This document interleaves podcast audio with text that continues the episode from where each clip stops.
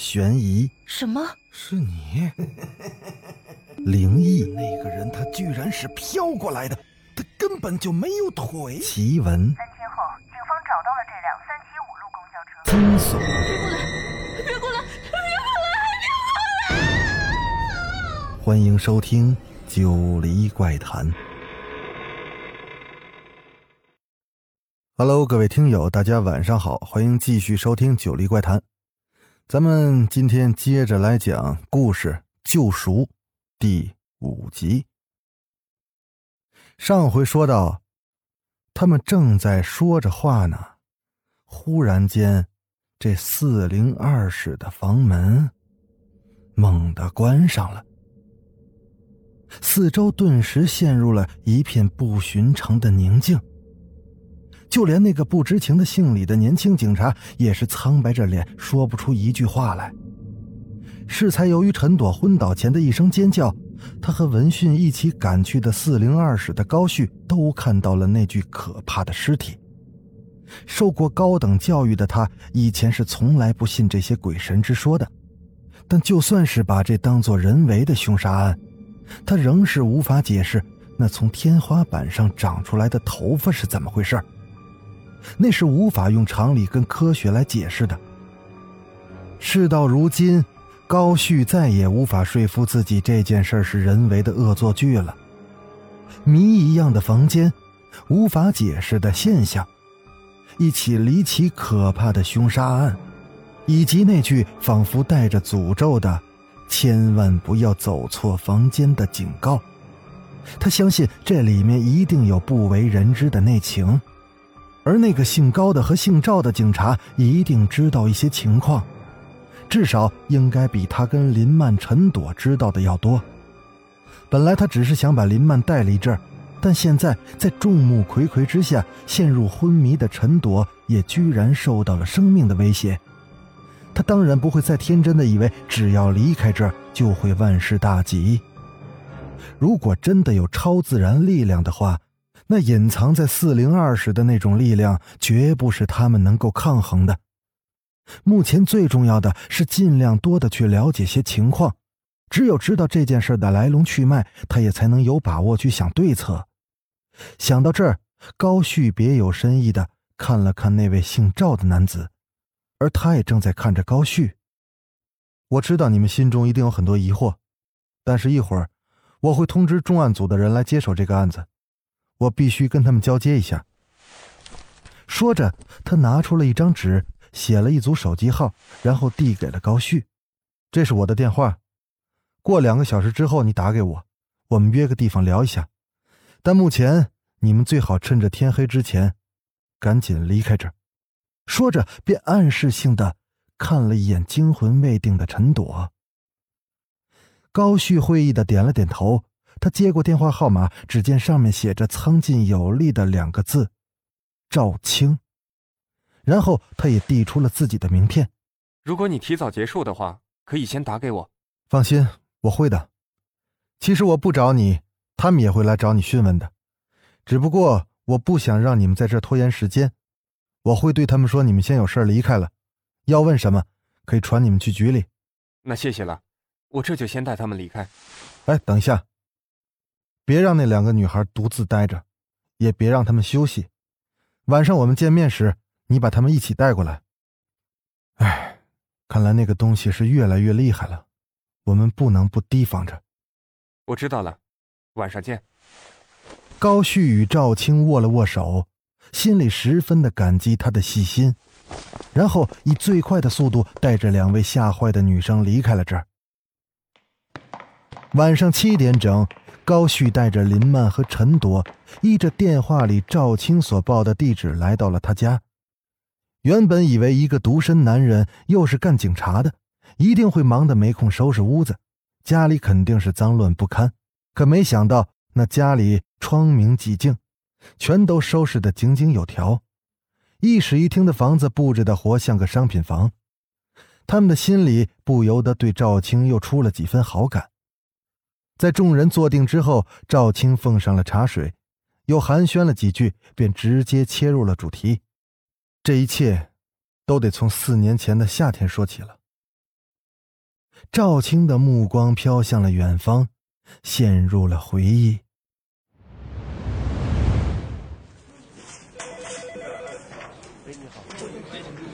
那时的赵青才从警校毕业没多久，调入分局后便一直跟着老高。那天有人报警说，那个小区的十三号四零二室住户的孙姨已经失踪好几天了，而他独居的房子里也传出了阵阵的恶臭味有点像是尸臭。他的邻居因为不放心，所以报了警。接到了报案后，老高便带着赵青一起赶往了现场。在三楼，他们就闻到了那股难闻的味道。来到四楼之后，他们先敲开了四零一室的房门，询问情况。那就是已经死了的姓刘的男子和他已经结婚两年的妻子。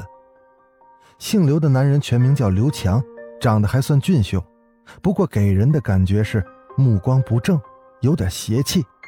面对妻子时，又是唯唯诺诺的，没有气概；而他的妻子马叔，那一看就是个精明厉害的角色，很漂亮，但是有种咄咄逼人的感觉，看起来很不好相处。老高跟赵青按照情绪问了几个问题之后，便去敲了四零二室的房门。其实经验老道的老高早就知道，那肯定就是尸臭，但还是按照规矩办事儿。在敲了一会儿没有回音之后，便拿出了万能钥匙准备开门。当时，大门和铁门都是上锁的，而大门的颜色也是米白色的，并非现在的暗红色。赵青看了一眼眼前的三个人，解释着，又喝了一口茶，才继续的说下去。他们一打开房门，就闻到了一股。强烈难闻的臭味没什么经验的赵青当时就差点吐了，但还是强忍住了。老高看了看地上的死苍蝇，便已经知道屋里肯定有尸体。果然不出所料，那个孙姨就吊死在了客厅的天花板的吊灯上，穿着一身刺目的红衣，她的脸上有几道明显的抓痕，似乎是被指甲划破的。由于绳索所勒的位置的关系，她并不像一般上吊死去的人那般舌头伸得老长，但那睁得大大的上翻的双眼与嘴角的那抹似有若无的冷笑，让人觉得说不出的毛骨悚然。不久之后，法医来了，证明了正确的死亡时间是三天前的晚上十一点到夜间一点钟，初步认定为自杀。由于死者没有留下遗书，所以自杀的原因不明。从发现尸体开始，一向笑呵呵的老高眼神就有点凝重。已经戒烟好几年的他，却向其他同事借了整包烟，一根接一根的抽起来。赵青是第一次碰到这种情况，在最初的惊吓过后，不免有些兴奋，于是拖着老高到一旁想分析案情。在他自顾自的说了一大堆之后。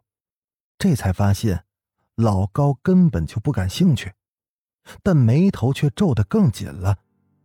又过了一会儿，他终于忍不住打断了赵青的话：“你知道三天前是什么日子吗？”在见到赵青一脸茫然之后，又说道：“哎，三天前是农历的七月十四，俗称鬼节。”你知道在鬼气最重的时候穿一身红衣在午夜自杀，又代表什么吗？在赵青还来不及说出“迷信”这两个字时，老高便已抢先说道：“这个女孩会变成厉鬼，向那些亏欠她的人索命。更甚者，那些无辜的人，可能也会跟着遭殃。”老高好，我从来不知道。你原来还这么迷信，这都什么年代了，还厉鬼索命呢？这女孩一定是相信了这种莫名其妙的传言，才会想不开自杀。哎，这么年轻，有点可惜了。随你信不信吧，这里恐怕不会太平了。我只希望能够快点查出这女孩是为了什么事想不开的。如果能还她个公道，平息她的怨气，那就是上天有德了。赵青又叹了口气，面带悔意的看着高旭三个人。可惜呀，我当初太自以为是了。哎，不然……略顿了一顿，赵青打住了这个话题。果然被老高说中了，在那个叫孙怡的头七的夜里，出现了第一名受害者。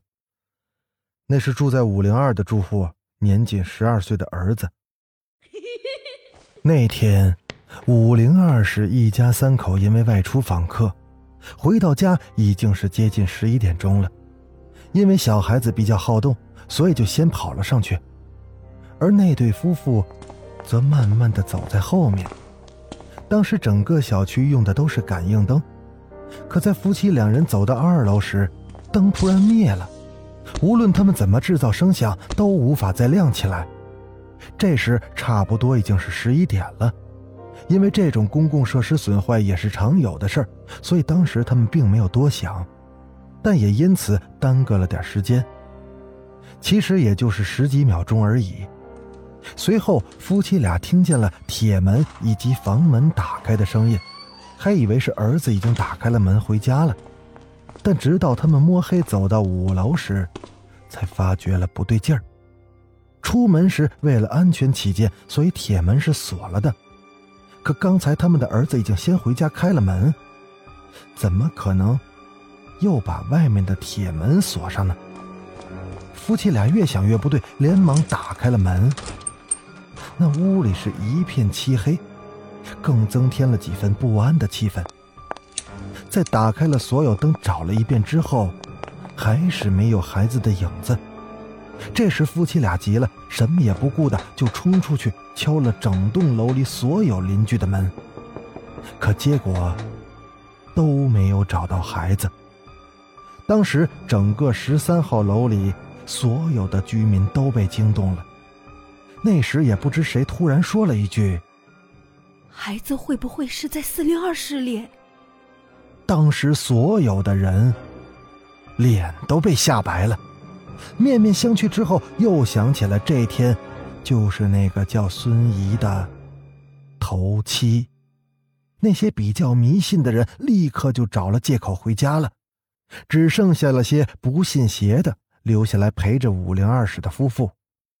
大约在两点多时，众人终于决定报警。那天正巧也是老高跟赵青当值，两人到了之后，这位妻子早就哭得说不出话来了，还是那位男主人把情况说了一遍。听完他的陈述后，那老高的脸色显得十分的难看，沉思了好一会儿，才对赵青说道：“赵青，去四零二看一下吧。”听了老高的话，赵青十分的不以为然。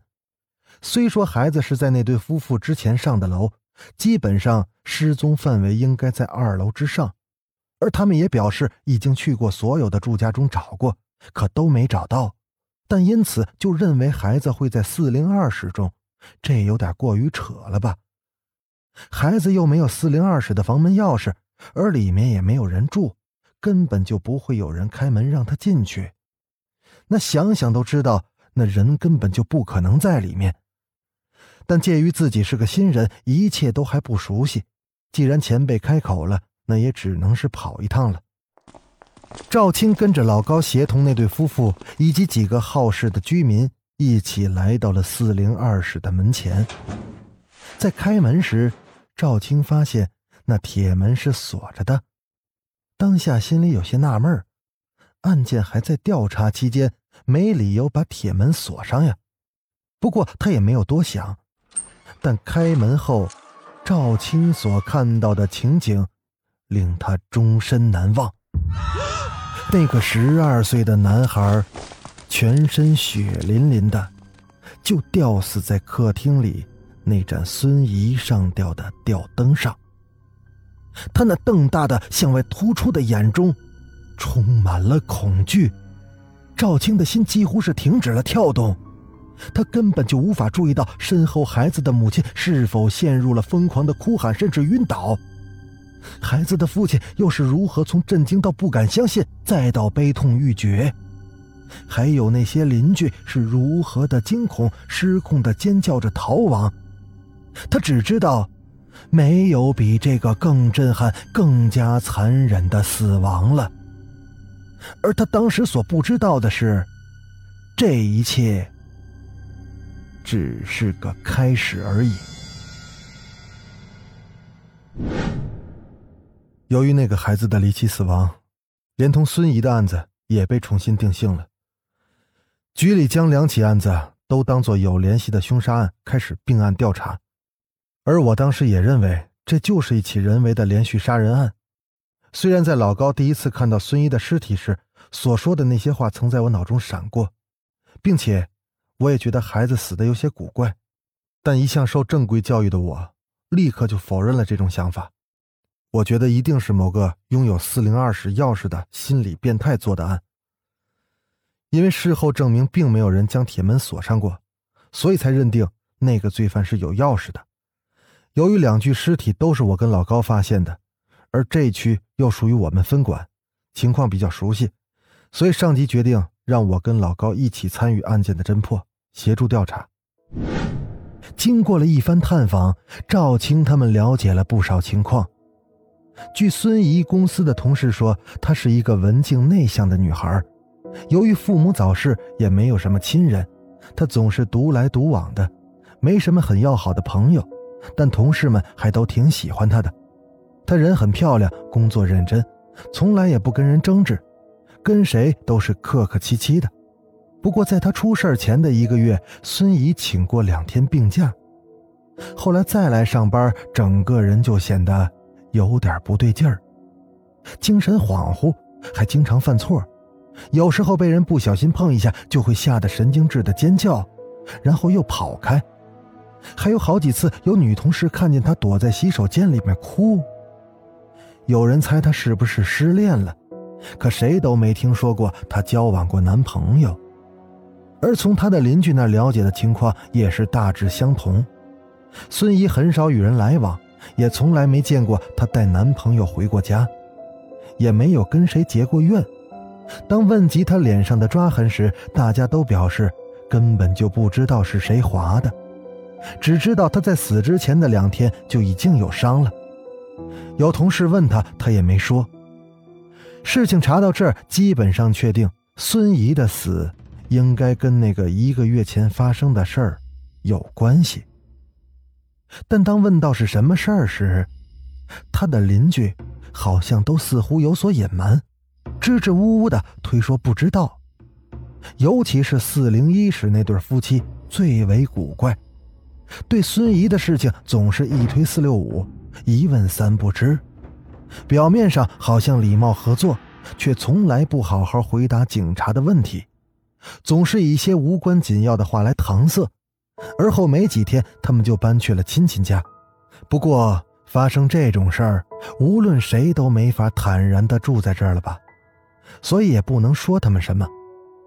就在警方加紧查案的时候，又出现了一名受害者，正是那位男孩的母亲。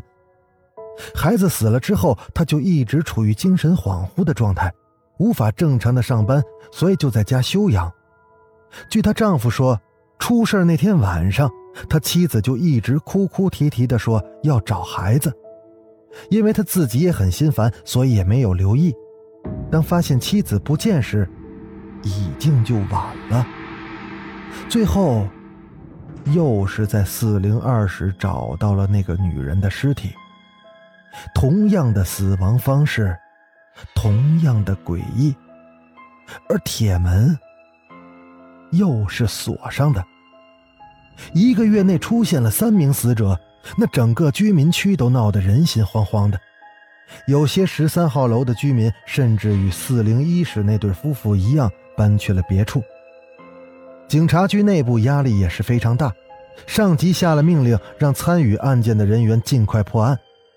直到发生了一件事儿，市局才决定把这件案子就当做悬案。停止了调查。发生了什么事情？在调查过程中，死了一名警察。我当时就在现场，死的那人是当时跟我一起在现场调查的同事。在那个孩子死后，老高就很少来这间四零二了。他也特意嘱咐让我们别晚上十一点后过来，因为当时有居民反映，一到晚上十一点后，那楼里的灯都不亮了。唉，只可惜，当时我太自以为是了，根本没把老高的话放在心里。因为着急破案，我们工作起来都是没日没夜的，只要想到了，管他什么时候呢，照样来现场。我记得那天晚上十点多，我跟那个同事商量了一下，决定来现场看看有什么遗漏的证据。就在他查看的时候，我接了个电话。为了不妨碍他，所以我就出门接了。大概也就两三分钟吧。那时候楼里的感应灯就突然熄灭了，怎么都不亮。我戴的是荧光手表，所以知道时间，当时就是十一点整。说真的，虽然听说这一到晚上十一点就灯会灭，但听说和亲身经历，感觉是不一样的。而在同一时间，一种阴气森森的寒气，也直接渗入了我的皮肤。当时我心里就有点发怵，于是就挂了电话。赶紧回了四零二，可怪事发生了。我出来接电话时，门都是开着的。可回去时，铁门和大门都关上了。其实门突然关上也没什么，也许是风吹的。但最奇怪的是，那铁门居然上锁了。就算是风吹的，也不可能把铁门吹上，还顺便锁上了。我当时就越想越不对。赶紧敲门，并叫那个同事，可里面没有回音了。那时候开门的工具都在四零二室里面，所以我根本就进不去。那时候我已经感到了事态的严重，我赶紧联系其他人。结果，结果怎么样？陈朵颤抖着声音问着。虽然在场的每个人都大约猜到了结果，对，就像你们想的那样。我那个同事，成了孙怡的第三位受害者，而我始终就守在门口，屋内也没有其他人闯入和逃脱的迹象，我们没找到任何的嫌疑人。说完后，赵青陷入了沉默。这些年来，他一直在为自己的执意而后悔着。如果他当初听老高的话，也许他那位同事。就不会死了。好了，这集咱们先讲到这儿，欲知后事如何，咱们下回啊接着说。我是主播九黎香柳，那咱们就下集再见。